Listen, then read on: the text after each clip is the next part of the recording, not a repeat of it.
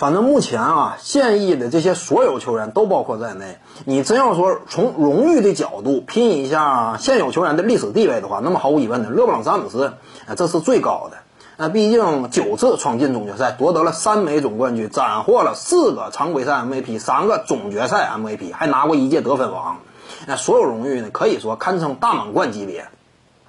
第一阵容这个小荣誉，那就堆叠的多了去了。所以呢，勒布朗·詹姆斯毫无疑问啊，是当今整个联盟当中地位最高的一位球员。其实呢，你从场内场外，他受到的这样一种尊重与重视，也能够看到。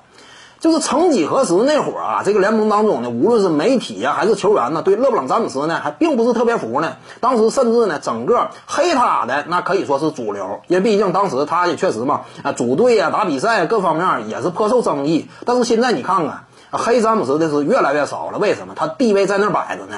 现实情况就是，他目前的年龄与资历，放眼整个联盟，那就是第一把交椅。论综合地位，那就是头一把的头钩的选手。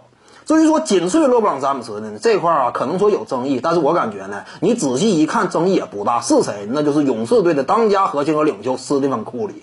斯蒂芬库里呢，一方面拿了两届常规赛 MVP，再有呢，他率领勇士队连续五年闯进总决赛。甭管说周围队友谁来了，但是呢，他是这支球队的当家核心和领袖，这个是毫无争议的。作为一支球队的核心领袖，率领球队连续五年闯进总决赛，拿了三座总冠军。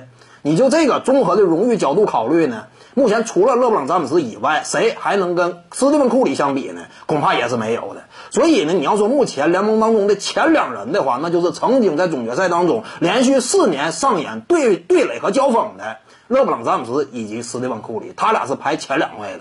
所以说其他呢，那个咱们今后再讲吧。